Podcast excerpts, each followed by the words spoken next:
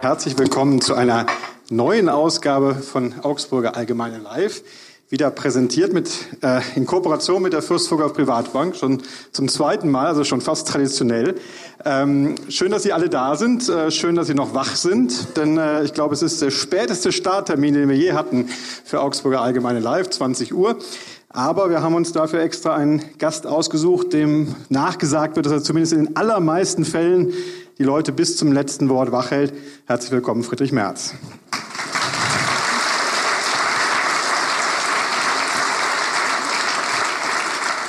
Eine Sache ändert sich ja nie, dass wir nach der Stunde hier auf dem Podium möglichst viele von Ihnen ähm, einbringen wollen mit Ihren Fragen. Viele haben sich schon eingebracht. Ich habe heute Morgen mein E-Mail-Postfach aufgemacht vom Newsletter und es kamen schon ganz viele Fragen, die ich natürlich alle brav eingebaut habe. Aber Sie haben viele im Saal hier auch noch Fragen, die Sie später loswerden möchten. Dafür sind diese kleinen Bierdeckel da, für die es immer noch keine Bestellung gibt, sondern Sie einfach für Fragen sind, die Sie draufschreiben können. Und äh, versteuern müssen sie auch nicht werden, genau. Und Stellvertreter fragt schon fürs Budget zuständig bei uns. Äh, das können Sie einfach ähm, die Frage draufschreiben, so ein bisschen vielleicht mit der Hand ab und zu wedeln, damit unsere Mitarbeiterinnen und Mitarbeiter sie auch sehen und wir das im Laufe der Stunde einsammeln und dann Herrn Merz fragen können. Jetzt fangen wir aber hier erstmal an. Wir haben in der Redaktion diskutiert, als wir die Einladung formuliert haben. Da ging es um die Frage, was wir eigentlich draufschreiben. Ob wir da draufschreiben, der äh, Ex-CDU-Politiker der Zukunfts-CDU-Politiker, der Rechtsanwalt Friedrich Merz.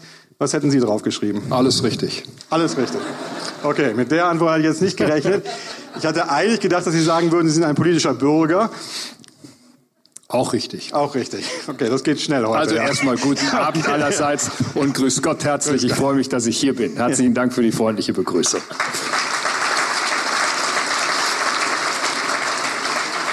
Wenn man bei dem bleibt, was äh, wir zuletzt gesagt haben mit dem politischen Bürger. Ähm, für einen politischen Bürger sind Sie ja doch durchaus wahrnehmbar. Vor ein paar Wochen haben Sie im Tagesspiel Interview gegeben, in dem Sie politische Führung in Deutschland äh, angemahnt haben. Äh, gestern, glaube ich, haben Sie sich zur Klimadebatte geäußert, indem Sie doch recht markant gesagt haben, übertriebene Zuspitzung ist ein Angriff auch auf unsere marktwirtschaftliche Ordnung. So klingt ja eigentlich nicht ein politischer Bürger oder auch vielleicht nicht ein äh, normaler Politiker. Manchen klingt das eher wie jemand, der immer noch gerne Kanzlerkandidat werden würde. Ich habe mir auf dem Weg hierher gefragt, wann kommt das? Kommt das am Anfang, kommt das in der Mitte oder kommt das erst ja. am Ende? Also gut. Ich bin ähm, im letzten Jahr auf dem CDU-Parteitag in Hamburg knapp unterlegen bei der Wahl um den Parteivorsitz. Ich habe äh, der neuen Parteivorsitzenden Annegret Kramp-Karrenbauer angeboten, dass ich hier helfe. Äh, ich habe dann äh, das Amt übernommen als Vizepräsident des Wirtschaftsrates der CDU. Das ist ein reines Ehrenamt, aber das möchte ich ausfüllen. Und äh, ich verstehe meine Hilfe auch so, dass ich an der einen oder anderen Stelle auch meine Meinung äh, sage. Sie muss nicht immer Mainstream sein, aber ich äh, hoffe, dass ich der CDU damit helfe. Und das ist meine Absicht. Fühlen Sie eigentlich seit dem letzten Dezember, dieser knappen Niederlage, die Sie angesprochen haben, sich fast noch ein bisschen befreiter, dass man etwas mehr zuspitzen kann in der Debatte? Nein, also ich hätte natürlich diese Abstimmung gerne gewonnen, aber es war schon äh, für mich eine sehr positive Überraschung, überhaupt in die Nähe von 50 Prozent äh, zu kommen, nachdem ich nun neun Jahre aus der aktiven Politik äh, draußen war. Ich glaube, das hat es in der Geschichte der Bundesrepublik Deutschland, der Parteiengeschichte nie gegeben, dass jemand, der wirklich ganz raus war äh, und dann äh, sagt, ich äh, bin bereit, das nochmal zu machen, so nah wieder rankam. Äh, das kennt man in Amerika, aber das kennt man nicht in Europa und das kennt man vor allen Dingen nicht in Deutschland. Insofern bin ich mit dem Ergebnis äh, ganz ausgeglichen, aber ähm, ich äh, denke, dass die CDU in der gegenwärtigen Situation allemal ein bisschen Hilfe und Unterstützung brauchen kann. Und wissen Sie, ich sage das ja auch vielen Bürgerinnen und Bürgern in unserem Land. Ich finde, dass die Zahl derer, die sich in den politischen Parteien engagieren, und ich benutze jetzt wirklich bewusst den Plural, muss jetzt nicht Linkspartei sein, muss auch nicht AfD sein, aber alles, was dazwischen liegt, die Zahl derer, die sich in unseren politischen Parteien engagieren, ist zu klein. Und das kann man ja nicht nur kritisieren, da muss man es selber auch bereit sein zu tun ehrt sie ja ihre Loyalität sowohl zur Partei als auch zur Parteivorsitzenden. Aber Tatsache ist doch, dass rund zehn Monate nach Hamburg die Frage der Kanzlerkandidatur in der Union, anders als viele erwartet haben, nicht geklärt ist, sondern eigentlich völlig offen. Ich habe das in Hamburg im letzten Jahr auch gesagt. Ich bin ja nun auch vor einem Jahr schon um dieses Thema gefragt worden. Ich habe im letzten Jahr gesagt, wir wählen jetzt zunächst einmal den oder die Parteivorsitzende der CDU. Und alle anderen Entscheidungen werden später getroffen. Das hat im Übrigen Annegret Kamp-Karrenbauer im letzten Jahr auch so gesagt. Und daran hat sich nichts geändert. Aber wenn Sie sagen, gerade im jetzigen Moment braucht die Partei vielleicht Hilfe, in der öffentlichen Debatte wirkt es ja so, als ob sich doch viele in der Partei wünschen, bloß jemand anders als Frau Kamp-Karrenbauer. Das weiß ich nicht, ob das wirklich so ist. Also es gibt äh, für sie nach wie vor viel Unterstützung und jetzt mal ganz offen gesagt, natürlich hat sie Fehler gemacht, aber ich hätte auch Fehler gemacht. Und bei mir wäre auch nicht alles reibungslos gegangen. Und insofern breche ich da jetzt nicht den Stab über sie, sondern ich sage, sie ist gewählt, sie ist unsere Vorsitzende und sie hat in jeder Hinsicht Loyalität und Unterstützung verdient und die bekommt sie von mir. Man, wenn man, bitteschön, nur zu. Wenn man Fehler anspricht, wenn man nochmal auf diesen Moment im Dezember zurückguckt, es war ja schon eine ganz besondere Situation für Sie. Sie haben gesagt, Sie sind zehn Jahre raus gewesen. Sie waren immer ein Vollblutpolitiker, sind, glaube ich, in die Junge Union mit 16 oder 17 eingetreten. Also ein ganzes politisches Leben galten als eines der größten politischen Talente, kommen dann wieder, haben dieses Wahnsinns-Comeback und zumindest für den normalen Beobachter sieht es so aus, am Ende klappt es an einer Rede nicht ganz so funktioniert hat, wie man vielleicht erwartet hat oder wie Sie vielleicht erwartet haben. Ja, gut, also zunächst einmal, ja, das stimmt. Ich bin immer ein politischer Mensch gewesen, aber ich habe immer Wert darauf gelegt, dass ich von der Politik wirtschaftlich nie abhängig geworden bin. Das hat mich bei dem einen oder anderen etwas suspekt gemacht. Ich bin natürlich auch nicht äh, zu haben gewesen für faule Kompromisse. Äh, gut, ich komme nun mal aus Westfalen und die sind dann halt etwas, äh, ja, vielleicht etwas eigenartig, aber so bin ich halt. Schwaben ähm, sagt man das ja auch nach. Und äh, über diese Rede ist viel diskutiert worden, viel geschrieben worden. Ja, ich bin an dem Tag vielleicht nicht so gut in Form gewesen wie an anderen Tagen, das stimmt. Die Umstände waren schwierig. Ich habe die, die Akustik im Saal nicht erreicht. Das war für mich schwierig. Das Mikrofon war zu weit weg, das Rednerpult zu tief. Das ist jetzt alles keine Entschuldigung. Ich war an dem Tag nicht gut genug in Form. Aber ich habe hinterher selber meine eigene Rede nochmal nachgelesen. Ich würde der CDU heute genau dasselbe nochmal sagen. Ich finde, wenn eine Partei wie die CDU in ihrer ganzen Geschichte überhaupt erst den neunten Vorsitzenden wählt, dann ist das ja nicht ein Ereignis, was sich jedes Jahr beliebig oft wiederholt, sondern das ist eine tiefe Zäsur. Und ich bin der Meinung gewesen und bleibe bei dieser Auffassung, dass die CDU verdient hat, dass jemand, der Vorsitzender dieser Partei werden will, auch mal sehr substanziiert zu einigen Themen und einigen Herausforderungen etwas sagt. Ich würde das im Wiederholungsfalle vielleicht etwas freier machen, etwas launiger machen, etwas fröhlicher machen, stimmt. Aber ich würde in der Sache es nicht anders machen. Sie würden die Rede ähnlich halten. Ja, ich würde sie, ich, nochmal, ich würde sie vielleicht freier halten, aber ich bin besser, wenn ich frei rede. Mhm. Aber ich habe bewusst diese Rede gewählt, um der CDU auch zu sagen, ich wollte nicht die neunte Wiederholung dessen machen, was wir auf den Regionalkonferenzen alle schon mal gemacht haben, sondern da ging es auf diesem Parteitag um eine wirklich grundlegende Personalentscheidung. Und ich wollte der CDU einfach ein paar Themen sagen, die ich aus meiner Sicht als die großen Herausforderungen unserer Zeit ansehe. Dazu stehe ich. Fanden Sie den Dreierkampf damals eigentlich inspirierend, belebend für die Partei? Das war's. Und ich glaube, wir haben ähm, mit den drei Kandidaten und den acht Regionalkonferenzen auch das richtige Maß gefunden. Es hätten nicht mehr Kandidaten sein müssen und es hätten auch nicht mehr Regionalkonferenzen sein müssen. Also ich beneide die SPD im Augenblick über diesen Marathon 17 oder wie viel sind es jetzt noch? 14 Kandidaten. Wie sind? Ich weiß es ehrlich gesagt. Ja, also man verliert ja den Überblick bei denen. Aber ähm, es, es sind äh, 23 Regionalkonferenzen. Die Formate sind zu klein. Wir waren mit acht in ganz Deutschland präsent, außer Bayern. Entschuldigung, aber darum ging es halt nicht. Die SPD muss dann halt zusätzlich Bayern noch machen. Aber ähm, das war gut. Und das hat für die Partei eine unglaubliche äh, sagen wir mal, Spannung im positiven Sinne ausgelöst.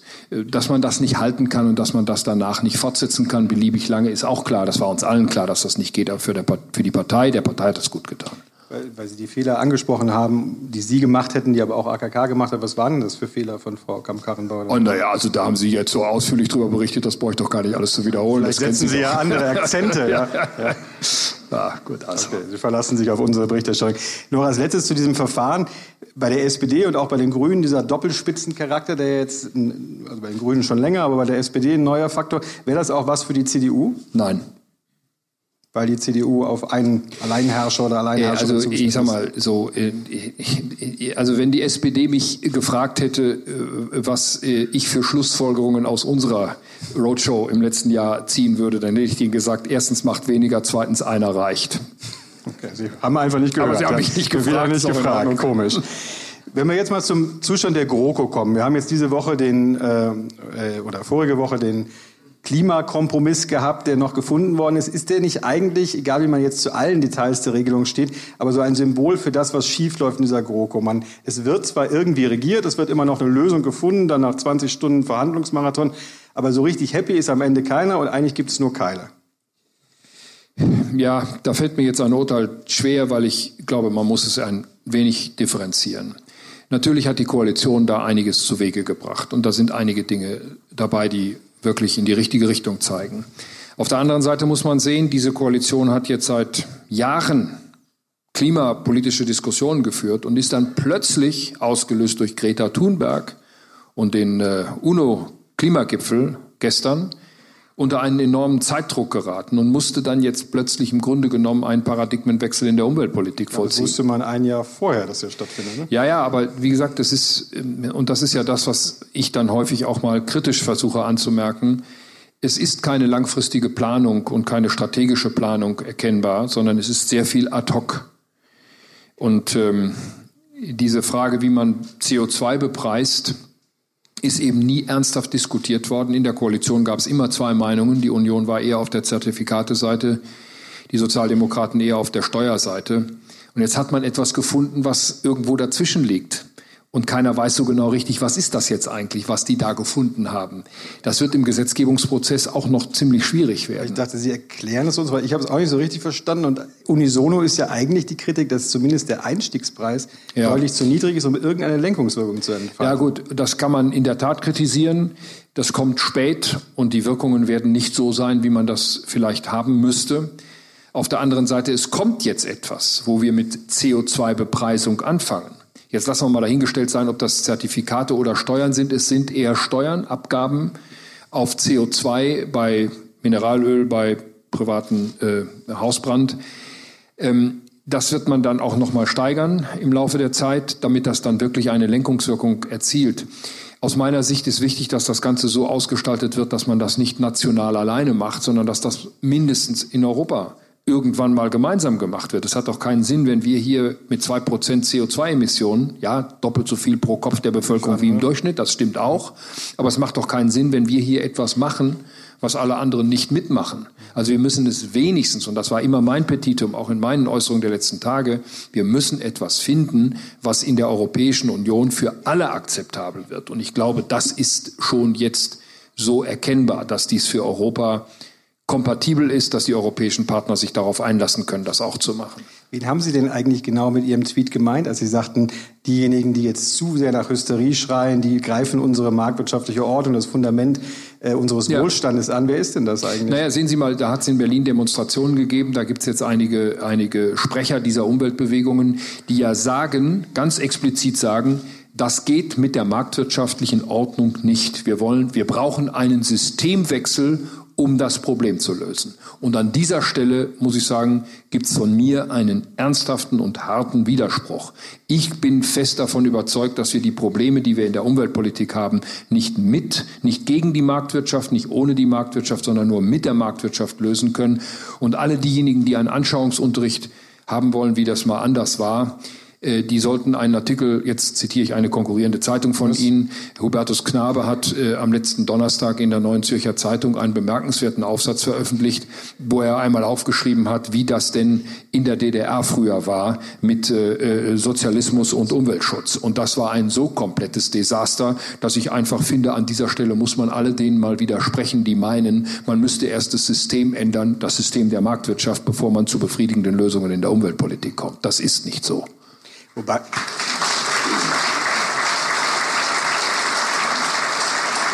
Wobei natürlich nicht von der Hand zu weisen ist, dass Sie haben die lange Zeit, die wir gebraucht haben und die fehlende Schlagkraft jetzt dieser Lösung angesprochen.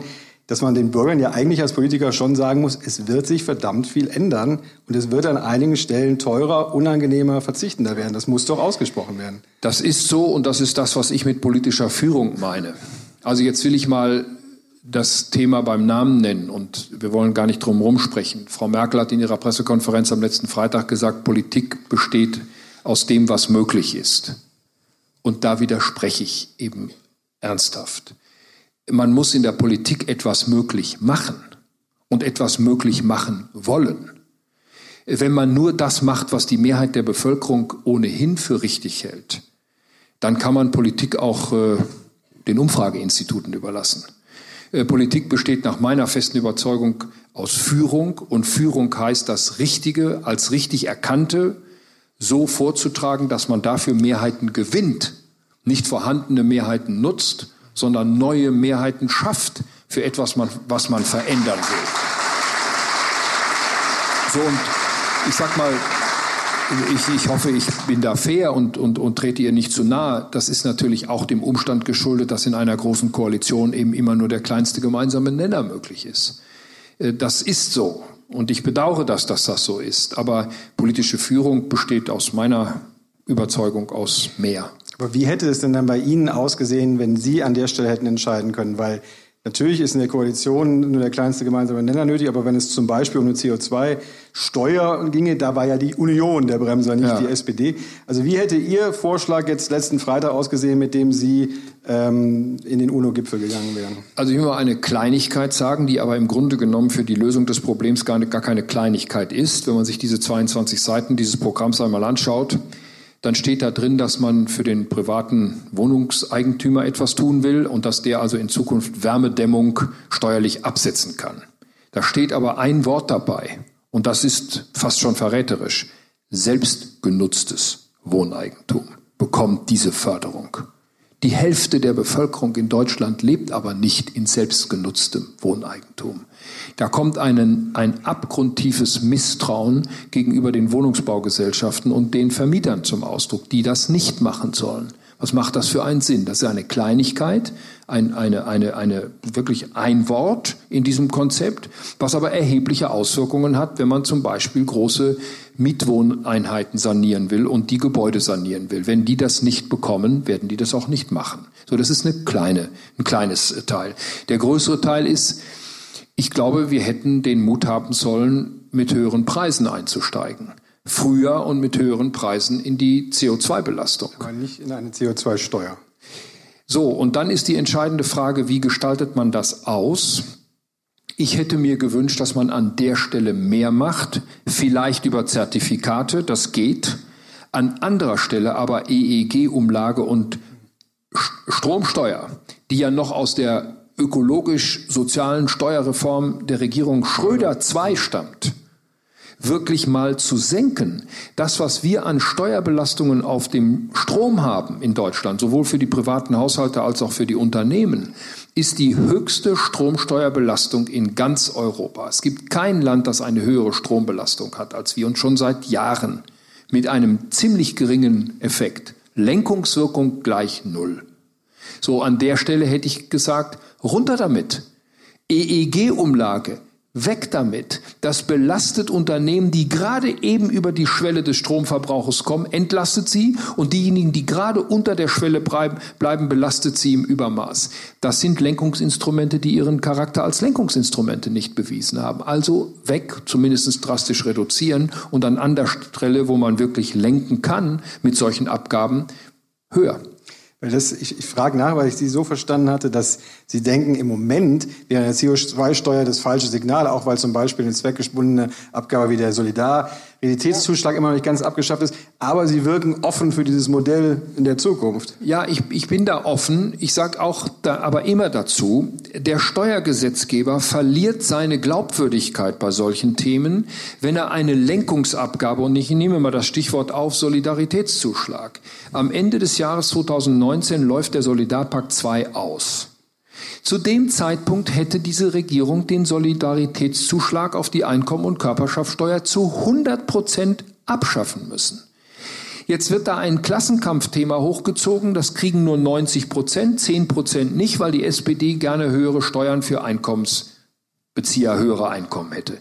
Wenn sie das haben will, dann sollen sie einen Vorschlag machen und dann sollen sie um Mehrheiten kämpfen für Deutschen in Deutschland und auch im Deutschen Bundestag. Aber jetzt wird so ein wachsweiches Ding da gemacht. Der Soli bleibt. Er ist verfassungsrechtlich hochgradig anfechtbar. Ich vermute, dass das Bundesverfassungsgericht das nicht akzeptieren wird.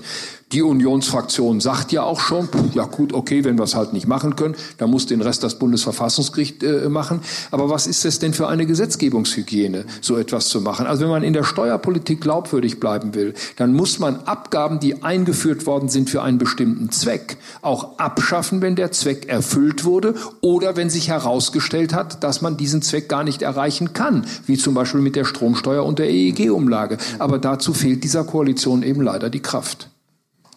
Ich meine,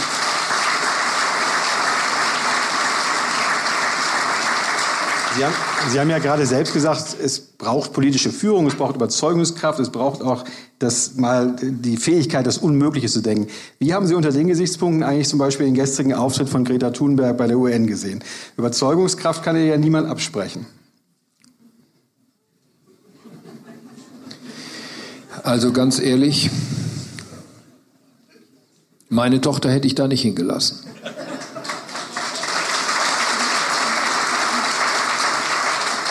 Also ich finde das Mädchen auf der einen Seite bewundernswert. Auf der anderen Seite ist sie krank. Und da stelle ich mir die Frage, was machen die Eltern mit diesem Mädchen eigentlich? Der Auftritt gestern, tja, ich habe ehrlich gesagt ein sehr zwiespältiges Gefühl. Auf der einen Seite finde ich das toll, wenn sich eine 16-Jährige da so engagiert. Auf der anderen Seite, ich weiß nicht, wie es Ihnen geht, aber irgendwo bleibt doch da ein Störgefühl zurück. Muss man natürlich anerkennen, bei allem, was als Leadership oder so diszipliniert wird. Sie hat wahrscheinlich die größte Leistung der vergangenen Jahre vollbracht, von dem Mädchen, das alleine vor ihrer Schule saß und den Schulstreik ausgerufen hat. Die Fotos gingen vor kurzem noch um die Welt zu Millionen von Leuten, die sich zumindest sehr, sehr mit dem Thema befassen. Die Politik darauf reagiert ist das gar nicht bewundernswert. Doch, das, das ist so. Und ich muss sagen, ich finde auch, wenn sich junge Leute wieder für politische Themen interessieren und engagieren, ist das überfällig. Ich freue mich darüber. Ich habe das ja in meiner Zeit, Sie haben das eben gesagt, ich bin mit 16 in die Junge Union eingetreten und habe in, in dem Bundestagswahlkampf 1972 vehement gegen Herbert Wehner und Willy Brandt äh, gekämpft. Das hat ja, riesen, hat ja, riesen Spaß gemacht. Ja. ja.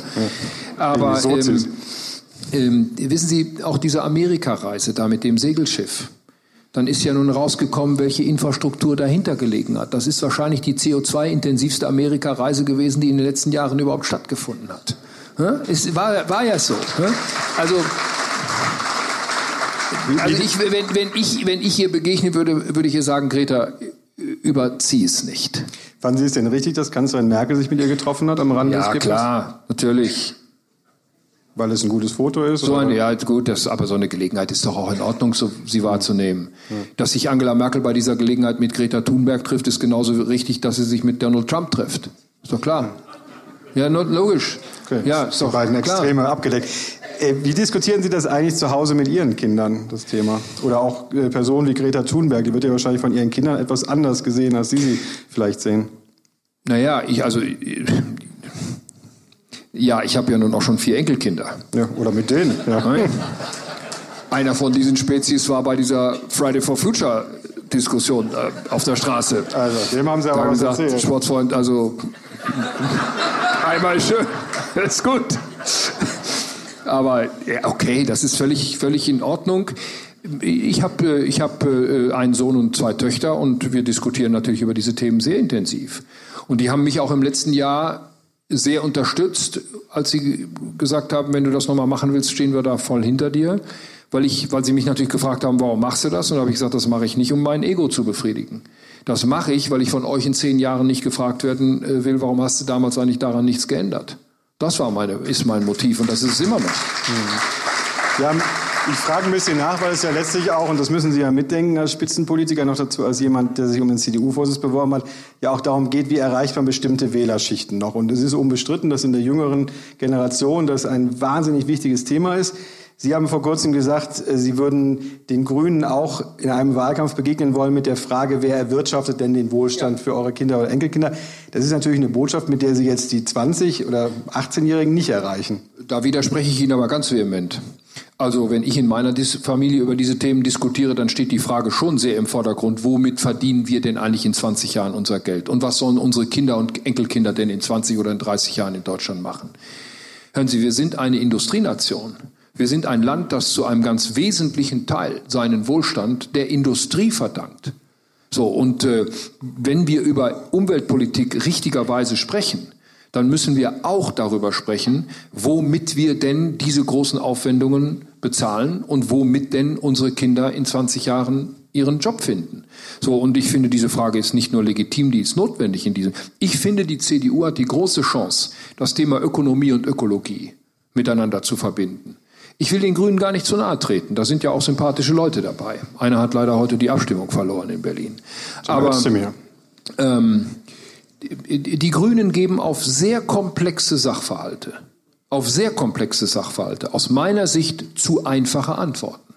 So, und der Anspruch der CDU muss sein, auf komplexe Sachverhalte anspruchsvolle Antworten zu geben. und da gehört die Ökonomie dazu, das kann das, man nicht trennen. Von ist das eigentlich das, was äh, CSU-Ministerpräsident Söder gerade erfolgreich vormacht, weil er ja gerade diese Gleichung immer hervorhebt, wir müssen wirtschaftsstark bleiben, wir müssen an die ja. sozial Schwächeren denken. Ist er gerade der heimliche Treiber der Union in der Frage? Nein, nicht der heimliche, nicht der unheimliche, der sondern der offene Treiber. Und das ist ja, ja auch in Ordnung. Also, dass der bayerische Ministerpräsident Wissen Sie, ich habe in Bayern ein Ferienhaus und ich bin nun sehr, sehr viel, bin ja. nun relativ viel hier und sehe, was da auch, sag mal, auf den Bauernhöfen und was da in den Dörfern an Diskussionen stattfindet zu diesem Thema. Das ist doch völlig klar und völlig in Ordnung. Ähm, die CSU hat zu Recht darauf hingewiesen, dass es das erste Umweltministerium in Deutschland nicht unter einer rot-grünen Bundesregierung, sondern unter einer CSU-Staatsregierung in Bayern gab. So, und diesen Anspruch auch äh, zu vertreten, das ist doch mehr als legitim. Aber es liegt ja schon auch ein bisschen daran, dass diese Führungskraft in der großen Koalition mit einer scheidenden oder bald scheidenden Kanzlerin und einer bislang relativ blassen CDU-Chefin fehlt, oder?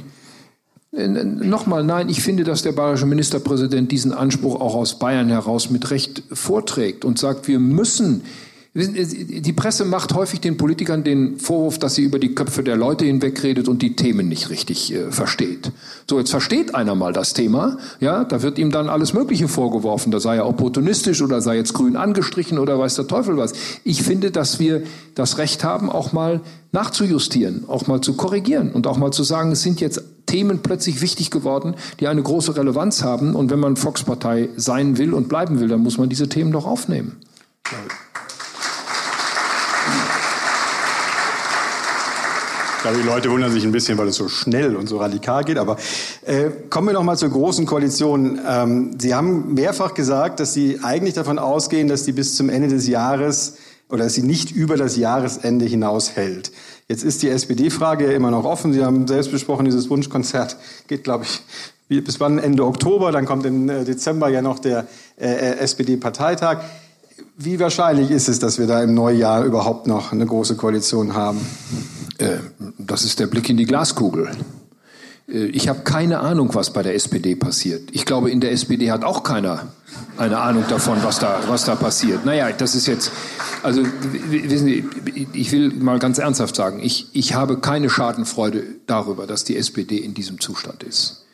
Wir sind in den Zeiten in diesem Land gut gefahren, wo es zwei große Volksparteien gab, die miteinander konkurriert haben und in der politischen Mitte die politischen Diskussionen ausgetragen hat. Das tut dem Land nicht gut, wenn, wenn die SPD, die nun für die Statik der Bundesrepublik Deutschland auch viel geleistet hat, äh, wenn die in einem solchen Zustand ist. Ich hoffe wirklich, dass sie sich stabilisiert.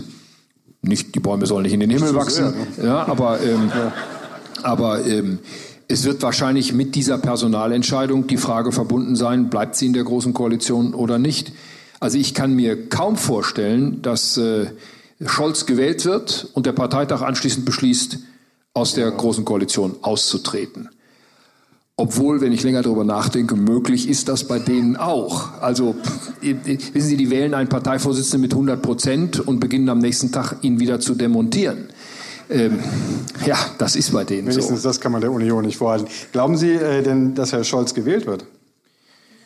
Also glauben tue ich was anderes, aber ähm, ehrlich, ich, ich weiß es nicht. Ich, ich, bin auch, ich bin auch weder der, der, der, der äh, Sprecher der SPD, noch bin ich äh, der, der ähm, Horoskopschreiber. Äh, ich ich habe ich hab schlicht und ergreifend kein Gefühl dafür und ich glaube, ich teile das mit vielen SPD-Mitgliedern.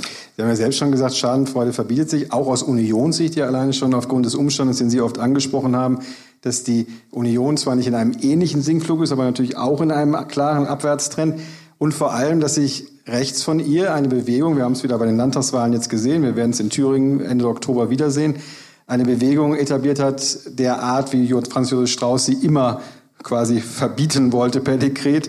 Ähm, nein. Die, nein, scherzhaft. Die AfD.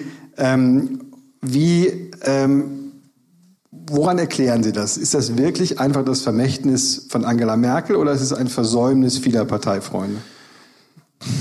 Also das ist eine nicht ganz einfach zu beantwortende Frage.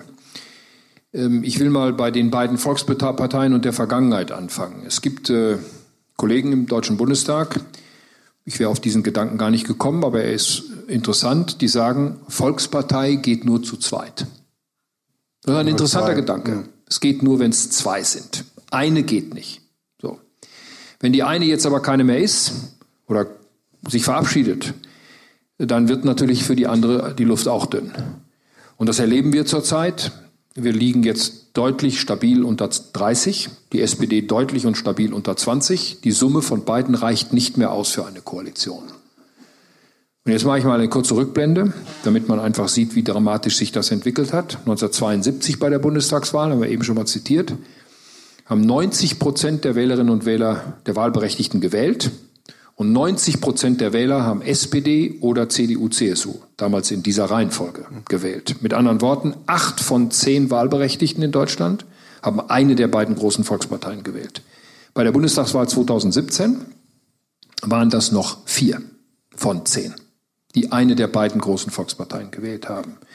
Das heißt mit anderen Worten, wir erleben eine langanhaltende, breite Erosion der Volksparteien. Für die Union kommt hinzu, dass etwas eingetreten ist, was in der Tat Strauß immer gesagt hat. Er hat ja gesagt, rechts von der Union darf nie eine durch Wahlen auf Dauer legitimierte Partei entstehen. In Bayern hat er dann hinzugefügt, und rechts von mir ist nur noch die Wand. Das war dann die Formulierung, Einfach. die er dann aber südlich des Mainz überwiegend angewandt hat. ähm, das ist jetzt anders. Ich habe bei der Europawahl 1989, als ich ins Europaparlament kam, Franz Schönhuber mit dabei gehabt für die Republikaner. Damals haben die Republikaner in Deutschland 7,1 Prozent der Stimmen bekommen. Bei der Bundestagswahl 1990 sind sie schon nicht mehr in den Bundestag gekommen. Wir hatten dann danach immer wieder mal so ein Aufflackern am rechten Rand, DVU, vor allen Dingen in Ostdeutschland, aber es ist nie dazu gekommen, dass eine rechte Partei in den Deutschen Bundestag kam. Und das ist neu mit der AfD. Aber Sie haben ja persönlich selbst sehr klar gesagt, auch in der Bewerbung damals um den ja. Vorsitz, Sie würden es halbieren. Sie haben zuletzt auch noch mal ja. gesagt, wenn Wolfgang Bosbach oder Sie in der Bundesregierung gewesen wären, wäre die AfD nie so stark gewesen. Ja, das zu. ist natürlich eine starke Aussage, ja, weil die Vorschläge, die Sie bislang präsentiert haben, dass man beispielsweise mit der AfD anders umgeht, dass man sie zum evangelischen Kirchentag einlädt, dass man einen AfD-Vizepräsidenten mitwählt, ob die alleine reichen, um diese Bewegung äh, zu halbieren? Nein, das reicht natürlich alleine nicht aus. Aber wissen Sie, ähm, wenn, wenn in den Nachrichten aus der Haushaltsdebatte in der vorletzten Woche der Kameraschwenk über das Plenum des Deutschen Bundestages geht, während die Frau Weidel spricht, und alle, aber wirklich alle, die da sitzen, auf der Regierungsbank und im Plenum, mit irgendwas anderem beschäftigt sind, in Papieren rummalen, sich unterhalten miteinander, E-Mails machen, alles machen, nur nicht zuhören, dann ist das das Fernsehbild, was die AfD braucht. Dann kann sie sagen, guckt hier, das sind die Altparteien, die uns nicht zuhören. Ich war in den letzten Wochen ziemlich viel in Ostdeutschland, in Sachsen, in Brandenburg und in Thüringen. Dort ist es noch viel augenfälliger. Große Teile der Bevölkerung fühlen sich von der deutschen Politik, insbesondere der Regierung, nicht mehr ausreichend angehört, nicht mehr ausreichend vertreten und bis mitten in die bürgerliche Gesellschaft hinein wählen jetzt viele aus Protest, aus Abneigung, aus persönlichem Ressentiment die AfD. Und ich garantiere Ihnen, wir machen es nicht, aber wenn wir hier heute Abend im Rausgehen hinten eine Wahlurne hinstellen würden, wir würden hier im Saal eine ganze Menge Leute dabei haben, die genau aus diesem Motiv heraus sagen würden, ich wähle die AfD.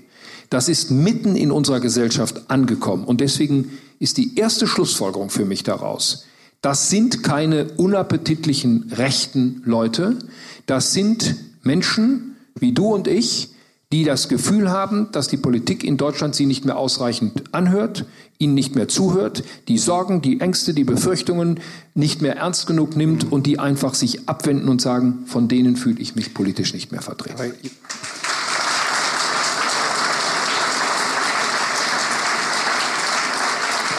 Das sagen natürlich viele in der Union. Der Herr Merz sagt uns, wir haben das so ein bisschen achselzuckend hingenommen. Das war ja auch ein Zitat von Ihnen. Die sagen natürlich auch, in den zehn Jahren, in denen er nicht da war und viel Geld verdient hat, haben wir wenigstens Politik gemacht, haben uns gekümmert. Und nach der Wahlniederlage im Dezember, der zweite Vorwurf, ist er nicht einfach geblieben und hat gesagt, ich gehe wieder ganz normal in die Partei und engagiere mich, gehe zum Beispiel nicht zurück zu BlackRock und ähnliches, sondern macht das jeden Tag. Warum haben Sie das nicht gemacht? Also erstens mal stimmt das so nicht. Ich habe äh, am ersten Tag, am Tag der Wahl selber gesagt, ich helfe mit nach meinen Möglichkeiten und meinen Kräften. Ich habe mich nicht ins Präsidium der Partei wählen lassen. Warum Weil, nicht? das will ich Ihnen sagen, wenn ich für den stellvertretenden Parteivorsitz kandidiert hätte, hätte ich entweder Thomas Strobel aus Baden-Württemberg rausgeschmissen oder äh, Armin Laschet aus Nordrhein-Westfalen, mein Ministerpräsident, oder, und das wäre das Wahrscheinlichste gewesen, ich hätte Ursula von der Leyen rausgekickt aus dem Präsidium. So, mit der Folge, mit der Folge, dass die Quote, dass die Quote, das Quorum in der Partei nicht mehr erfüllt äh, gewesen wäre und dann hätte es wegen mir eine zweite Wahl für die stellvertretenden Parteivorsitzenden geben müssen. Das hätte, das war, das klang also schön, mach mal. Nur ich hätte irgendjemanden da rausgeschmissen und das hätte erhebliche Konsequenzen und erhebliche Folgen entweder für Nordrhein-Westfalen oder für Baden-Württemberg oder für die Frauen in der Partei gehabt und da habe ich gesagt, das mache ich nicht. So, ich habe gesagt, ich bin bereit, ehrenamtlich für die Partei zu arbeiten, da mitzuhelfen und mitzuarbeiten. Aber ehrenamtlich heißt natürlich auch, dass ich meine beruflichen Verpflichtungen weiter erfülle. Wenn ich in die Politik zurückgehe, ganz, dann gehe ich ganz und dann werde ich vom ersten Tag an natürlich sofort alle beruflichen Tätigkeiten einstellen. Aber ich mache das zurzeit wirklich ehrenamtlich auf eigene Kosten und da bin ich natürlich nach wie vor in meinem Beruf tätig, als Anwalt tätig. Das bleibt auch so, so lange, bis ich wieder hauptamtlich in die Politik zurückgehe. Das ist eine digitale Entscheidung. War das eigentlich, war das eigentlich eine weitere Schlussfolgerung aus dem Bewerbungsreigen, den Sie da hatten, dass der Umstand, dass Sie viel Geld verdient haben, gegen Sie verwendet wurde? In der CDU hat das keine Rolle gespielt, in den Medien zum Teil. Aber ganz ehrlich, ich habe das ja mal bei Frau Maischberger gesagt. Also wenn Sie jemanden haben wollen, der hoch verschuldet ist, dann komme ich dafür nicht in Frage. Hm? Ist auch okay. Ne? Ja? Aber ja, wissen Sie, ich, äh, das, das, klingt jetzt, das klingt jetzt ein bisschen launiger, als ich es meine. Aber in Deutschland muss man sich dafür entschuldigen, wenn man seinen Broterwerb auch außerhalb der Politik gesichert hat. Und es wird an keiner Stelle, Sie, politische, Nein, lassen Sie mich das ja, nochmal sagen. Politische Abhängigkeit entsteht doch nicht dadurch, dass man wirtschaftlich unabhängig ist. Umgekehrt wird es doch richtig. In dem Augenblick, wo Sie in einem normalen Beruf, jetzt sage ich mal ein Wort, was ich auch bei dem, bei dem Prozess vor dem Bundesverfassungsgericht gesagt habe, wenn Sie für einen normalen Beruf aus der Politik kommend nicht mehr resozialisierungsfähig sind, dann fängt Ihre Abhängigkeit an von Politik oder von irgendwelchen Lobbyjobs, die ich nie gemacht habe. Und insofern stehe ich zu dem, das wie gesagt hat in der CDU überhaupt keine Rolle gespielt. Ich gebe zu, ich bin am Anfang ein bisschen zu defensiv mit dem Thema umgegangen. Das wird sich aber auch nicht wiederholen. Also Sie würden Kurzum, Sie würden sich nicht mehr dem gehobenen Mittelstand zugehörig zählen, wie Sie es am Anfang gemacht haben. Das ist eine Definitionsfrage. Mir geht's gut. Punkt. Hm, hm. War das in Ihrer Kampagne der größte Fehler, der Satz? Ja, da sind Sie in eigener Sache nicht objektiv genug. Ja, vielleicht ja. Ähm, aber ich, äh, wie gesagt, ich bin da ein bisschen zu defensiv gewesen. Das würde ich nicht nochmal machen. Weil ich frage nur so nach, weil aus der Union schon zu hören ist, selbst wenn es nicht offen gegenüber Ihnen vorgebracht wurde, aber es so bei der Frage der Wählbarkeit häufiger aufkam, dass man sagt, jemand, wie sollen wir mit jemandem in den Wahlkampf ziehen, der so eine Aussage trifft und wie wird das beim normalen ja. Wähler ankommen? Also da bin ich ein bisschen geprägt durch meine Erfahrungen mit Amerika. Ich habe auch immer gesagt, das muss doch eigentlich in Deutschland auch möglich sein, dass man mal diesen Wechsel etwas häufiger macht, dass man auch mal, ich bin ja mit einem Beruf ins Parlament gekommen, ich bin dann nach 20 Jahren Abgeordnetentätigkeit wieder zurück in meinen Beruf gegangen und dass man nach zehn Jahren später sagt, ich mache das jetzt nochmal. Das ist, ich gebe zu, das ist ein gewisses Experiment, aber ich stehe dazu und ich würde das sogar nochmal versuchen. Okay, das haben wir vernommen. Können wir ähm, mal zu Amerika kommen, weil Sie ja, ja, auch langjähriger Chef der Atlantikbrücke waren, der äh, wohl einflussreichsten transatlantischen Austauschorganisation. Man kriegte gerade eigentlich fortlaufend die Einmeldungen, New York Times, Washington Post, ähnliche, dass es jetzt vielleicht doch ernst werden könne mit dem Impeachment in dem Verfahren um die Ukraine, dass Frau Pelosi es vielleicht sogar heute schon ausrufen würde, dass die Stimmung bei den Demokraten kippt. Wäre das eigentlich eine gute Sache, wenn äh, das beginnen würde? Also vielen Dank, dass Sie die Atlantikbrücke nochmal nennen. Das gibt mir Gelegenheit, nochmal posthum einem Ehrenbürger dieser Stadt Dank zu sagen der mich in dieser Zeit enorm unterstützt hat, mit dem ich privat und persönlich eng befreundet war. Das war Kurt Viermetz, der mit in der Atlantikbrücke sehr aktiv war und der ja einer der ersten war, der aus Amerika zurückkam und dann in Deutschland und in Europa Karriere gemacht hat. Ähm, ich bin nicht davon überzeugt, dass ein Impeachment erfolgreich sein kann. Ähm, die Demokraten brauchen dazu eine einfache Mehrheit im Repräsentantenhaus, die haben sie. Sie bräuchten eine Zweidrittelmehrheit im Senat, die haben sie nicht. Und es kann sein, dass eine Ablehnung eines Impeachment im Wahlkampf im nächsten Jahr Trump sogar hilft. Und deswegen halte ich herzlich wenig davon. Im Übrigen, die Glaubwürdigkeit der Demokraten ist nicht besonders groß. Clinton hätte impeached werden müssen. Clinton hat eine Grand Jury belogen. Das hätte alleine ausgereicht. Und die Demokraten haben das damals mit ihrer Mehrheit verhindert. Mhm. Ähm, und insofern, Nixon hat ein Impeachment gegen sich gehabt und ist dem Beschluss des Senats, der sicher gewesen wäre durch Rücktritt im August mhm. 1974 zuvorgekommen. Also ich halte das nicht für eine wirklich gute Idee. Also die, Ihre Schlussfolgerung ist, man muss ihn an der Urne besiegen. Es gibt ja zwei Denkschulen eigentlich dazu. Die einen sagen, es wird egal, selbst wenn Trump vielleicht besiegt wird, wird zumindest in der Republikanischen Partei so viel von seinem Gedankengut übrig bleiben, dass wir uns auch für die nächsten Jahre noch auf einen sehr anderen Partner USA einstellen müssen. Es gibt auch wieder andere, die sagen, Thomas Kleine-Borkow hat gerade ein Buch dazu geschrieben, der eigentlich sagt, äh, naja, es wird, äh, der nächste wird sich sehr distanzieren und Amerika hat sich immer wieder neu erfunden in diesen Phasen. Welcher Denkschule gehören Sie da an? Das stimmt. Ähm, ich will vielleicht noch eine Bemerkung machen zum Thema Impeachment. Trump in offener Wahlauseinandersetzung zu schlagen, ist zehnmal besser, als ihn mit einem juristischen Instrument aus dem Amt zu jagen. Die Amerikaner neigen sehr viel mehr noch als wir dazu, Verschwörungstheorien zu glauben. Und wenn Trump impeached würde, dann würde das allen denen Auftrieb geben, die sagen, guck mal, selbst ein Mann wie Trump kommt gegen das Establishment in Washington nicht an. So, das ist sozusagen mal die Abteilung. Welcher, welcher Meinung gehöre ich an?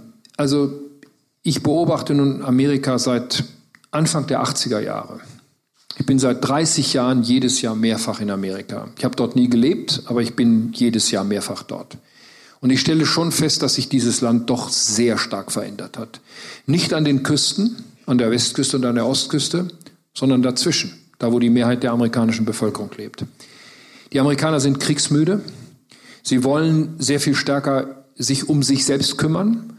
Und ich glaube, man kann heute sagen, wir erleben im Augenblick das Ende der Pax Americana, also der Nachkriegsordnung, die von den Amerikanern so stark bestimmt wurde. Aber würden Sie sagen, weil manchmal das Argument ja ist, das hat eigentlich auch schon unter Barack Obama begonnen. Ja, auch er stimmt. hat schon Leading from Behind praktiziert, ja. hat gesagt, wir orientieren uns eher nach Asien als nach Europa.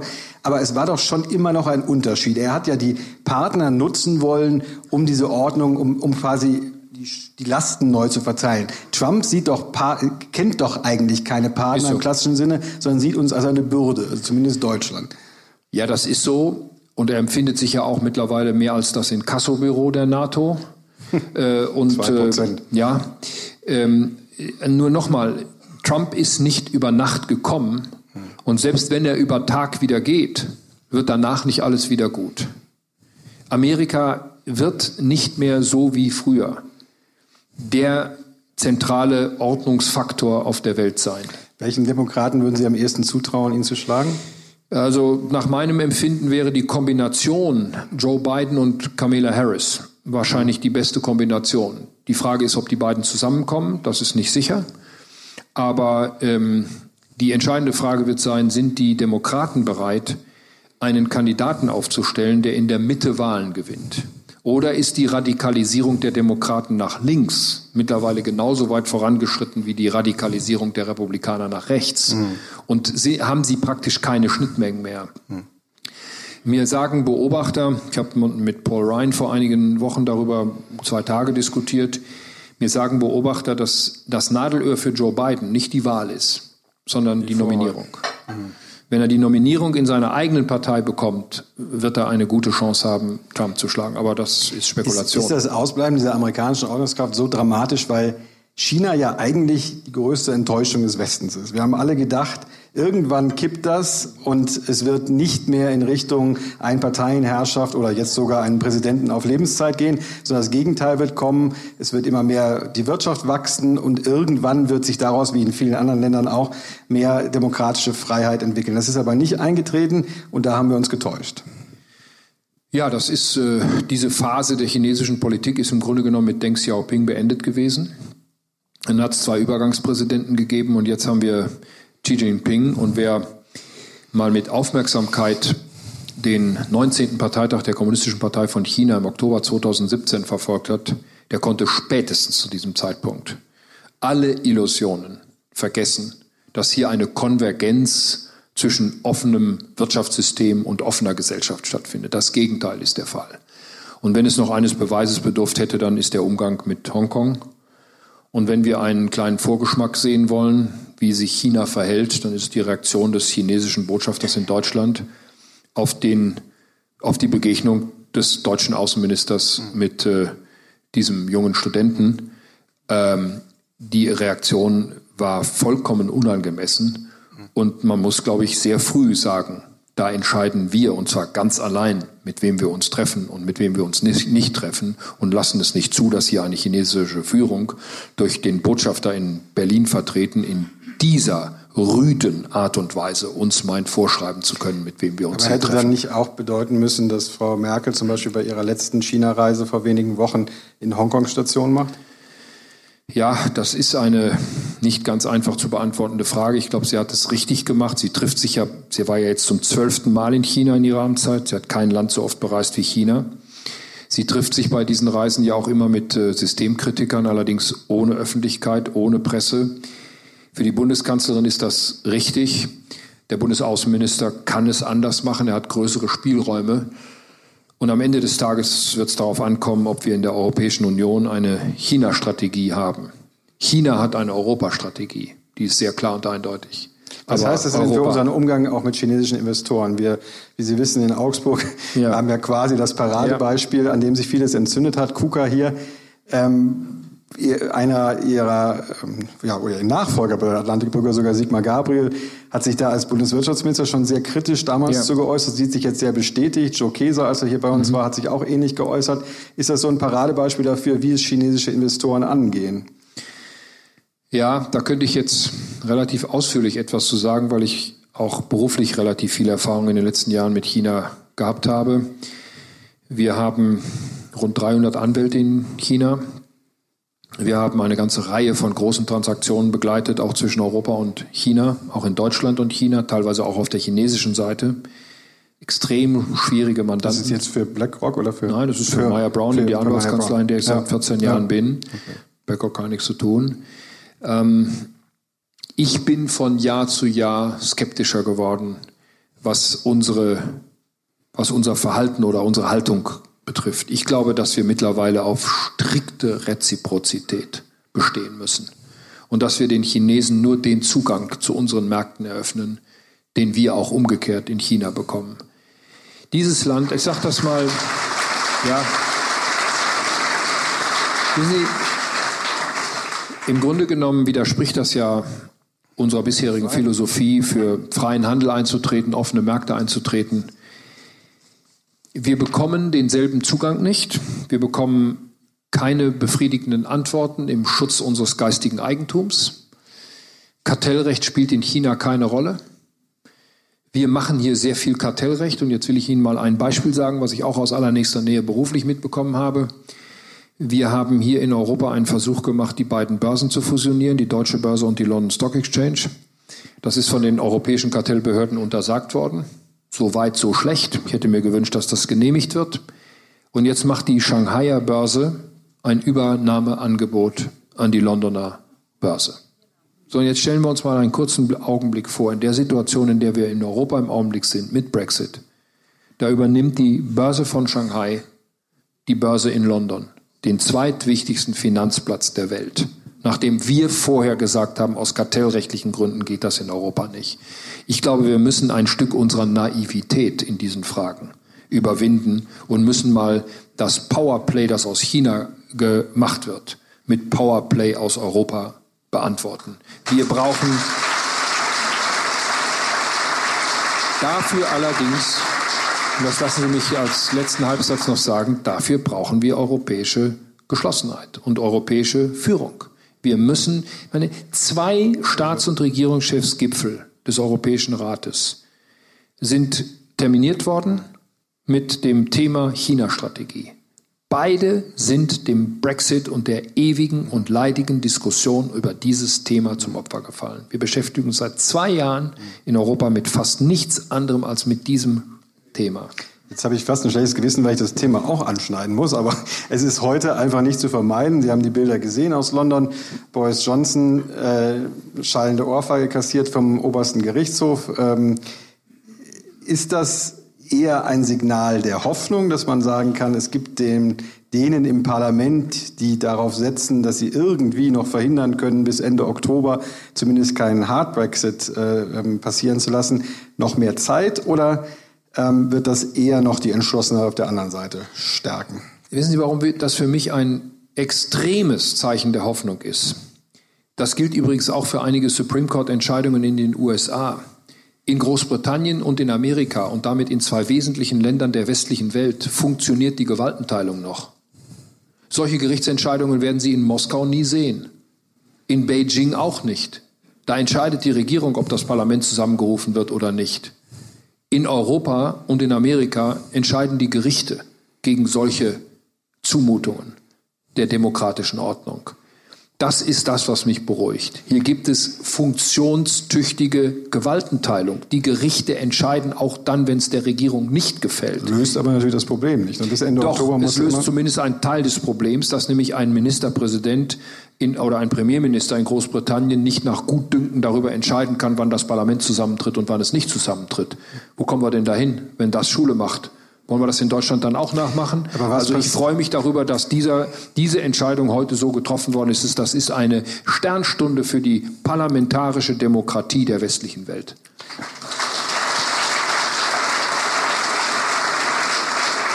Ja, wenn man auf das Inhaltliche zurückkommt, bleibt ja trotzdem diese Frist bis Ende Oktober. Und es muss irgendeine Art von Einigung gefunden werden. Das kann natürlich kein Gericht der Welt dem Parlament abnehmen. Es muss gelöst werden. Was erwarten Sie da in den nächsten Wochen? Alles und nichts. Ehrlich gesagt, nach, ich, ich, ich wage jetzt auf keine Prognosen mehr. Ich meine, wenn nichts passiert, dann wird die Frist am 31. Oktober die letzte Frist sein und dann sind die Briten raus. Der Artikel 50 des EU-Vertrages ist klar und eindeutig. Die Frist ist zwei Jahre. Die Verlängerung geht schon ohnehin nur mit einstimmigem Votum. Das nennt man in Brüssel, wir halten die Uhr an. Das ist ein probates Mittel, um Entscheidungen, die in den gegebenen Fristen nicht getroffen werden können, nochmal zu versuchen zu treffen. Aber wenn jetzt nichts geschieht, sind sie am 31. Oktober 0 Uhr Raus. Londoner Zeit draußen. So. Ähm, ich habe keine Ahnung. Wäre jetzt der richtige Zeitpunkt für die EU, nochmal auf die Briten zuzugehen? Ja, aber was soll man denn noch auf sie zugehen? Ich meine, wie, da muss das Problem gelöst werden, das offensichtlich in der Abstimmung zeigt übrigens, wozu Volksabstimmungen führen in einer parlamentarischen Demokratie. Nur das mal als, also Sie haben hier mal in Bayern einen Parteivorsitzenden und Ministerpräsidenten gehabt, der gesagt hat, Volksabstimmungen seien die Krönung der Demokratie.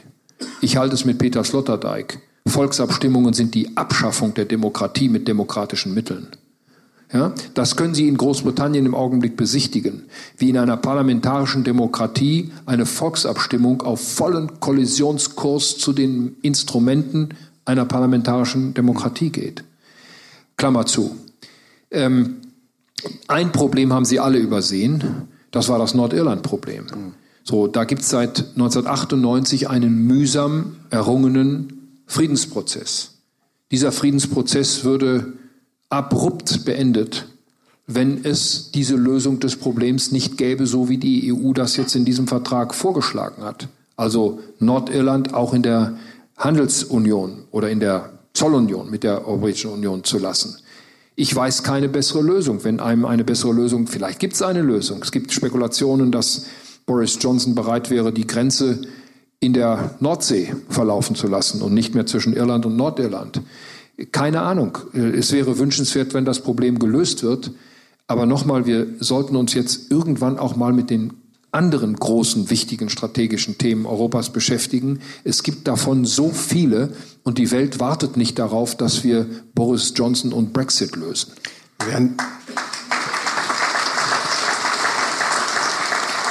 Wir werden natürlich gleich im Publikum sicherlich auf viele dieser Fragen, auch auf Ihre Agenda 2030, die Sie hier angemahnt haben, äh, für Deutschland zu sprechen kommen. Noch zwei Fragen hier von, von mir, ohne zu sehr zurückgehen zu wollen. Aber bei diesem Dreierkampf, den es damals gab, war ja auch so ein bisschen, schwang immer etwas mit. Der Merz war jetzt zehn Jahre raus. Er ist auch ein Vertreter der älteren Generation, zumindest gegenüber Jens Spahn, der natürlich deutlich jünger in der Partei war. Wie haben Sie sich eigentlich in diesen zehn Jahren der Politik, würden Sie sagen, gegenüber dem Mensch Merz vorher verändert? Also da fragen Sie besser meine Töchter. Äh, das kann ich. Also erstens mal bin ich zehn Jahre älter geworden.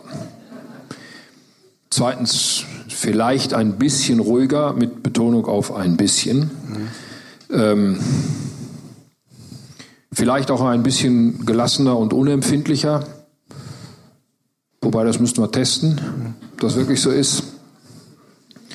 Ja, und äh, auch von meinem Gefühl her, das meine ich so, wie ich sage, ohne jedes übertriebene Pathos, dass man für dieses Land irgendwo eine Verantwortung empfindet, eher noch stärker als früher. Aber den Rest überlasse ich Beobachtern. Weil irgendwo Punkte, wo Sie gesagt haben, okay, das hat sich jetzt wirklich krass verändert in den zehn Jahren. Da komme ich nicht mehr so ganz mit. Stichwort soziale Medien, was ja. damals nicht so ein Thema war. Sie ja. haben vor kurzem mal gesagt, ein Interview mit dem Handelsblatt, wo Sie sagten, Inhalte sind zunächst immer wichtiger als die Verpackung. Ob wir YouTube damit besetzen, ist für mich zweitrangig. Angesichts der, Sie haben die Fehler oder die Probleme von AKK angesprochen, etwa die Reaktion auf das Zerstörervideo von Rezo. Ist so, so eine Haltung noch zeitgemäß in der Politik heute? Na gut, das hat sie ja selber auch gesagt.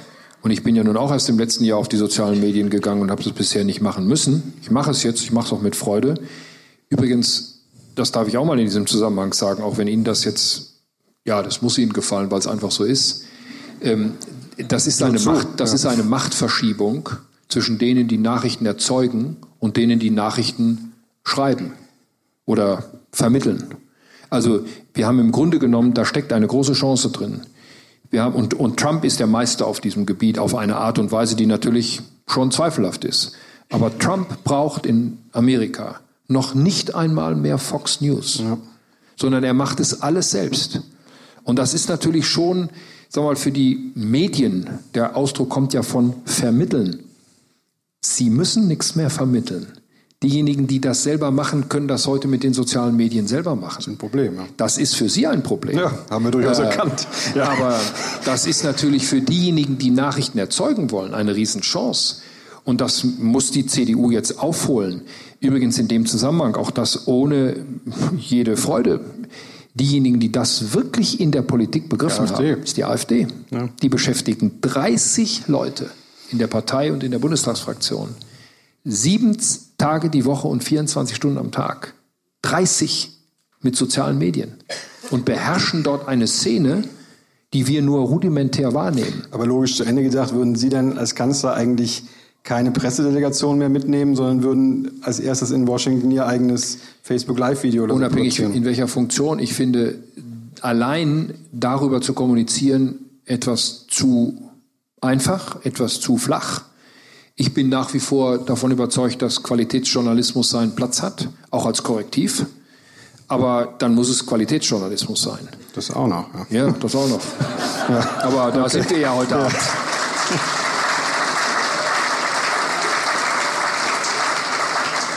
Letzte Frage von mir. In dem ganzen Prozess, in den zehn Jahren oder jetzt auch in der Zeit seit letztem Dezember, kam eigentlich jemals der Gedanke auf, in eine andere Partei als die äh, CDU zu gehen oder sogar vielleicht eine eigene zu gründen?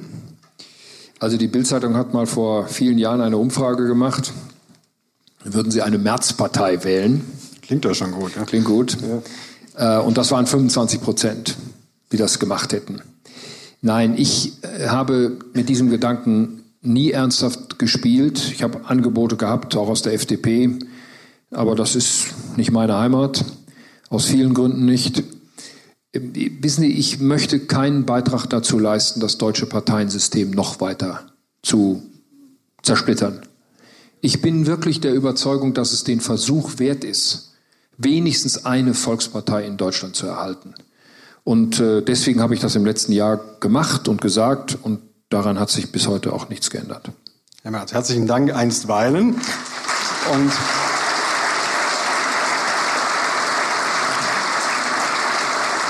Jetzt ist Ihre Chance und wir gucken, wie gut es mit dem Bierdeckeln geklappt hat. Sie können sie einfach hochrecken und zum Abholen bereit machen. Und wenn Sie vielleicht die einfach hier hochbringen und während wir warten, kann ich noch eine Frage unterbringen, die mir von Leuten oft gemailt wurde.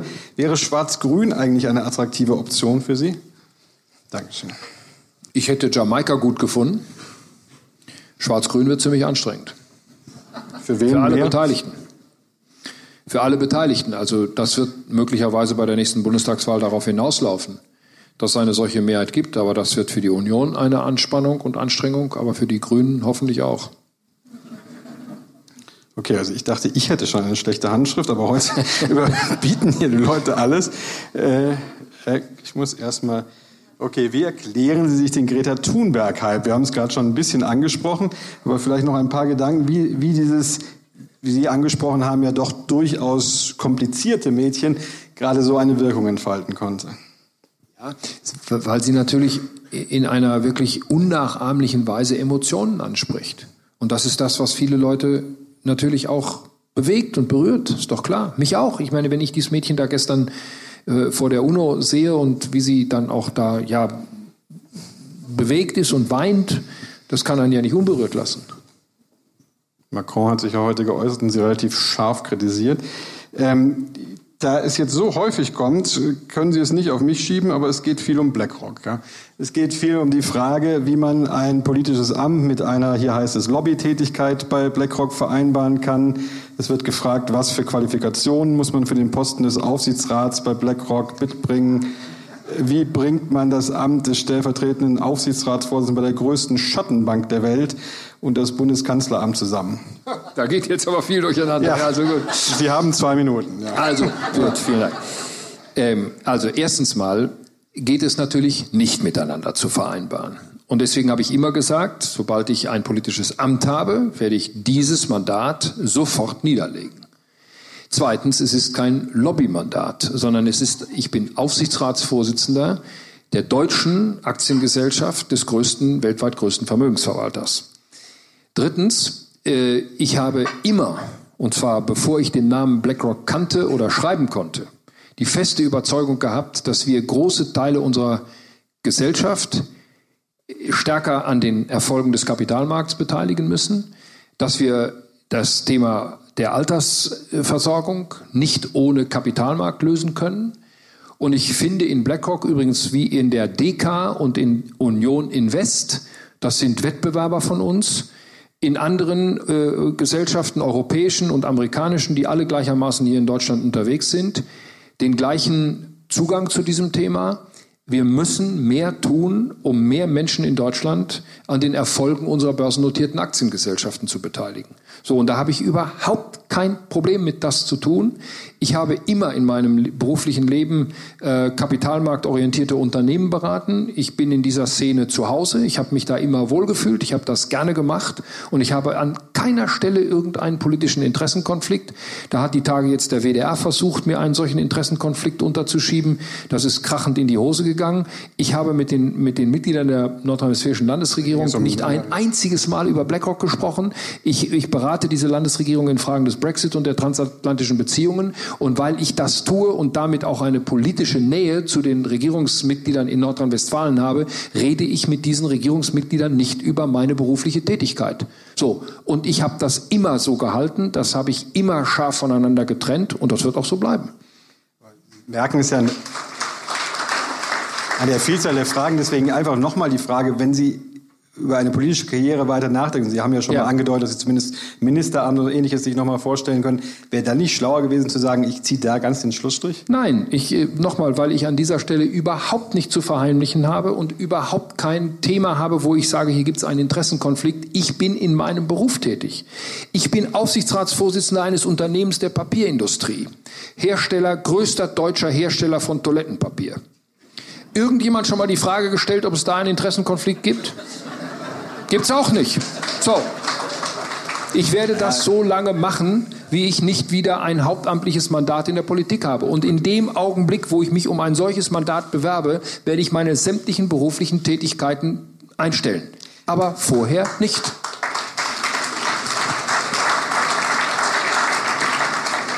Gut, das hat natürlich damit zu tun, dass mit Toilettenpapier Leute sehr viel anfangen können, mit den Algorithmen von BlackRock und dem größten Vermögensverwalter Leute weniger was anfangen können. Auch hier sind Leute durchaus anfällig für Verschwörungstheorien oder die ja. Kraft des Marktes. Ist doch klar, oder? Äh, hier habe ich eine Frage, wo ich denke, dass der Fragesteller eine gewisse Agenda hat. Ich lese sie mal vor. Soll ich mir noch einen Diesel-Pkw kaufen oder in der falschen E-Motor-Hysterie mitschwimmen? ja, also das ist ein gutes Beispiel dafür, wie durch Worte eine politische Agenda gesetzt wird. Die ganze Republik hat sich dieses Wort vom Dieselskandal zu eigen gemacht. Ich erlaube mir zu sagen, wir haben keinen Dieselskandal. Wir haben einen Betrugsskandal von Teilen der deutschen Automobilindustrie an den Zulassungsbehörden, an der Gesellschaft und an den Kunden. Aber wir haben keinen Dieselskandal. Der Diesel, den wir haben, ist technologisch das Beste, was es in dieser Technologie auf der Welt gibt.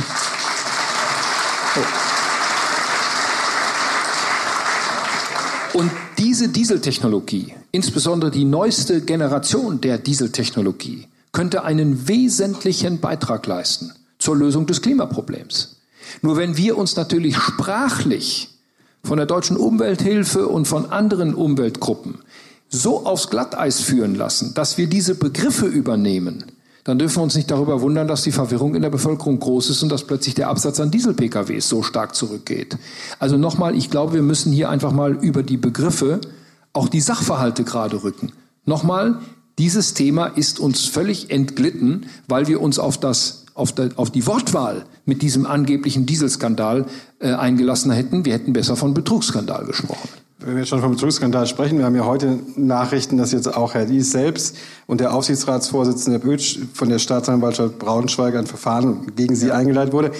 Geht das aus Ihrer Sicht allmählich zu weit, weil wir an dem Ast sägen, auf dem wir sitzen mit der Autoindustrie, oder ist das genau richtig, wie es die Staatsanwaltschaft Nein, die, die Anzeige der Braunschweiger Staatsanwaltschaft geht ja äh, äh, geht ja nicht wegen des Dieselskandals, wegen des technischen Themas, sondern wegen angeblicher zu später Information des Kapitalmarktes. Das ist der Straftatbestand, um den es geht. So, und darüber müssen die Gerichte entscheiden und nicht äh, die Politik und auch nicht die Talkrunde bei der Augsburger Allgemeinen. Aber man kann ja wenigstens mal spekulieren. Sie als ein Mann, der auf dem Wirtschaftsflügel der Partei so viel Rückhalt hat wie kaum ein anderer, wie sehen Sie denn die Stellung der Wirtschaftsführer. Ja, wir hatten erst die Weltfinanzkrise, wo viele danach sehr enttäuscht waren, einschließlich der Bundeskanzlerin. Wir haben jetzt in den letzten Jahren, wie man es auch nennt, ob man es Betrugsskandal kennt oder dieses Skandal, zumindest Versäumnisse, die da waren. Ähm, ist da etwas an Glaubwürdigkeit verloren gegangen? Ja, natürlich ist da an Glaubwürdigkeit sehr viel verloren gegangen. Und ähm, Ich habe mal einem früheren Vorstandsvorsitzenden der Daimler-Benz AG, da hieß sie noch Daimler-Chrysler AG, gesagt, Sie tragen mit Ihrem Verhalten zur Diskreditierung der Marktwirtschaft in Deutschland mehr bei, als alle linken Parteien in Deutschland es jemals geschafft haben. So, und äh, dazu stehe ich. Ich glaube, die entscheidende, die entscheidende Frage ist in einer solchen offenen Gesellschaft immer, wie korrekt verhalten sich die Führungspersonen? Und das gilt für die Wirtschaft heute mehr denn je. Die Repräsentanten der Wirtschaft sind auch immer, und das müssen Sie wissen, das fängt im Mittelstand an und geht natürlich bis in die großen Unternehmen. Die Repräsentanten der Wirtschaft sind nie nur ihren eigenen Unternehmen oder gar ihren eigenen Aktionären allein verantwortlich. Sie sind immer auch Vertreter der Öffentlichkeit und Vertreter der marktwirtschaftlichen Ordnung. Ich wünschte mir, dass das mehr wüssten und mehr auch beherzigen würden. Finden Sie eigentlich in Ordnung, dass die Autoindustrie, die ja doch immer noch Milliardengewinne einfährt, jetzt nach mehr Förderung bestimmter Technologien und so weiter schreit, oder sollte sie das nicht selber leisten? Ich halte es für problematisch, dass die Politik so einseitig eine Technologie vorgibt.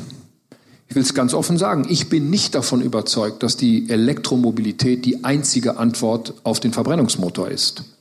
Ich bin davon nicht überzeugt. Die äh, Ökobilanz der äh, Elektroautos ist alles andere als nur positiv. Ähm, die Frage der ähm, Entsorgung ist nicht geklärt. Die Frage der Rohstoffverfügbarkeit ist nicht geklärt. Und die Frage, ob das nun die einzige wirkliche Lösung ist für den Verbrennungsmotor, halte ich für offen. Ich glaube, dass wir alternative Kraftstoffe sehen werden, die es jetzt schon gibt. Ich glaube, dass wir Wasserstoff als Speichermedium sehen werden, dass wir hybride Antriebe sehen werden. Also die, die Politik kann im Grunde genommen, wenn sie sich auf einzelne Technologien oder auf einzelne Unternehmen festlegt, die sie für besonders förderungsfähig und würdig hält, im Grunde genommen nur Fehler machen. August von Hayek hat das mal als angemaßte Wissen der Politik genannt. Die Politik weiß heute nicht, welche Technologien in zehn Jahren die Technologien der Zukunft sind. Die Politik muss dafür sorgen, dass es möglich wird, solche Technologien zu entwickeln. Und dann muss man natürlich auch die eine oder andere Technologie fördern, weil das alleine aus den Unternehmen heraus nicht zu stemmen und nicht zu leisten ist. Aber warum nicht? Also ich meine, den Unternehmen geht es doch wahnsinnig gut. Man kann ihnen den Vorwurf machen, dass sie über Jahre lang diese Entwicklung ja. verschlafen haben. Was hat da die Politik jetzt zu schaffen? Ich will Ihnen mal ein Beispiel sagen, wo Sie genau sehen können, dass das nicht stimmt. Wenn Franz Josef Strauß vor 50 Jahren nicht mitgeholfen hätte, die europäische Luft- und Raumfahrtindustrie zu entwickeln, dann hätten wir heute auf der Welt kein Unternehmen Airbus. Und dann hätte es, gäbe es auch in Augsburg kein Airbus-Werk. Das war eine neue Entwicklung. Ja gut, das war, das war aber, das war aber eine Technologie, von der damals die Gründerväter überzeugt waren, dass sie in Europa einen Standort haben muss. So, und jetzt nenne ich Ihnen mal eine andere Technologie. Wir müssen meines Erachtens in der Wasserstofftechnologie etwas Ähnliches hinbekommen. Wir müssen meines Erachtens in der Kernfusion etwas Ähnliches hinbekommen.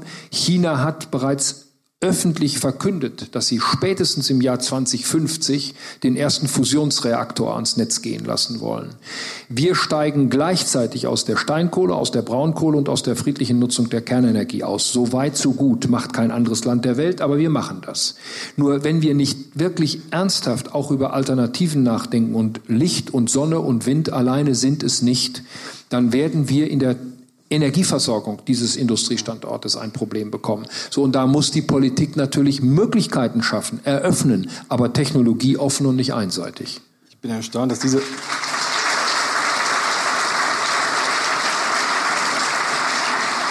erstaunt, dass diese Frage jetzt erst kommt und vermute, dass wir danach eigentlich auch den Laden dicht machen können, weil es den Rest der Zeit beanspruchen wird. Sie lautet, wie stehen Sie zur Zinspolitik der EZB? Tja. Okay, nächste. Nächste Frage. Ja. Nein, also ich, ich, wissen Sie, ich bin in zwei Parlamenten daran beteiligt gewesen, den Euro einzuführen. Im Europäischen Parlament und dann im Deutschen Bundestag. Und ich bin damals, wie viele andere auch, davon ausgegangen, dass dieser Maastricht-Vertrag und dass der Stabilitäts- und Wachstumspakt, der maßgeblich auf Betreiben von Theo Weigel und der deutschen Bundesregierung noch zusätzlich verabschiedet worden ist, den ausreichenden Rahmen gibt, um den Euro zu einem Erfolg werden zu lassen. Wir haben damals nicht vorausgesehen, dass dieser Zinstransfer, der von den stabilitätsorientierten Ländern in die weniger stabilitätsorientierten Länder stattgefunden hat, dazu führt, dass diese Länder erstmal anfangen, ihre Verschuldung massiv in die Höhe zu treiben. Wir haben heute ein ernsthaftes Verschuldungsproblem von vielen Ländern in der Eurozone. Die EZB hat mit ihrer Zinspolitik der Politik im Grunde genommen nur Zeit gekauft. Und das ist ja auch das, was Draghi immer gesagt hat. Wir können nicht die Strukturreform die ersetzen. Aber nicht genutzt wurden, Wir können sie nur zeitlich ermöglichen. So, und Sie sagen es, und die Einschätzung teile ich, die meisten Länder in Europa haben diese Zeit nicht genutzt. So, und jetzt kommt diese Zinspolitik in mehrfacher Hinsicht an ihr Ende. Null Zinsen bedeutet, dass Lebensversicherungen, private Ersparnisse, Renten einfach an Wert beständig verlieren. Und das wird irgendwann, und der Zeitpunkt ist nicht mehr weit, zu einem ernsthaften gesellschaftlichen Problem. Weil wir das doch eigentlich in der Vergangenheit auch schon hatten. Wir hatten halt früher gewisse Zinssätze, aber wir hatten eine deutlich Richtig. höhere Inflationsrate. Es war eine andere Wahrnehmung. Aber das ist der entscheidende Punkt. Es war die Wahrnehmung, dass wenigstens nominal die Werte steigen. Jetzt sinken die Werte nominal. Und das ist ein ganz entscheidender psychologischer Unterschied. Es kommt ein zweites hinzu. Dieser negative Einlagenzinssatz für die Banken bedeutet, dass die europäischen Banken im Jahr 2020 irgendwo zwischen 8 und 10 Milliarden Euro Zinsen an die Europäische Zentralbank bezahlen müssen. Im selben Zeitpunkt bekommen die amerikanischen Banken von ihrer Notenbank 60 Milliarden US-Dollar ausbezahlt. Der Abstand zwischen den europäischen Banken und den, Europä und den amerikanischen Banken, jetzt will ich mal von den Chinesen gar nicht sprechen, die kommen jetzt als dritte Spieler mit dazu. Der Abstand zwischen den europäischen Banken und den amerikanischen Banken wird immer größer. Und unsere Abhängigkeit von den amerikanischen Banken wird immer größer. Ich sehe das mit großer Skepsis. Wir haben kaum noch europäische Banken, die global mitspielen können. Es sind alles regionale Banken geworden. So weit, so gut. Aber die Abhängigkeit, und das sage ich jemand, der wirklich Amerika mag und der in Amerika beruflich viel unterwegs ist, die Abhängigkeit Europas von den amerikanischen Investmentbanken ist nicht gesund. Und das wird durch die Europäische Zentralbank auf der einen Seite und die Federal Reserve auf der anderen Seite mit den unterschiedlichen Zinssätzen massiv gefördert. Ich möchte nicht, dass wir abhängig werden. Ich möchte nicht, dass wir abhängig werden von chinesischen Banken. Ich möchte aber auch nicht, dass wir zu sehr abhängig werden von amerikanischen Banken. Was halten Sie von dem Vorschlag, den zwischendurch Ministerpräsident Söder lanciert hat, ähm, die Strafzinsen zu verbieten? Naja, das ist im Grunde genommen ein Hilfeschrei oder ein, ein Rettungsruf, um die Kunden wenigstens davor zu verschonen, durch ihre Banken negative Zinsen weitergereicht zu bekommen. Aber das löst natürlich das eigentliche Problem, löst die Ursache des äh, Problems nicht. Das ist letztendlich nur, ja, ein, ein, ein, ein Ruf nach Hilfe, wo der Gesetzgeber vielleicht helfen kann, aber am Ende des Tages die Ursachen des Problems gar nicht beseitigen kann. Wenn Sie sagen, viele Länder haben die in Europa die Hausaufgaben nicht gemacht, ist ja auch richtig, dass die Hausaufgaben an dem Währungssystem des Euros oder an der Struktur der Eurozone ja auch nicht gemacht worden sind. Unter anderem, weil auch in den letzten Jahren eigentlich weitgehend Apathie in der Europapolitik herrschte und es zumindest zwischen Deutschland und Frankreich eigentlich keine Abstimmung mehr gab. Erst waren es die Franzosen, die sich eine Auszeit genommen haben, dann kam Macron, hat viele Vorschläge präsentiert, es kam lautes Schweigen aus Berlin.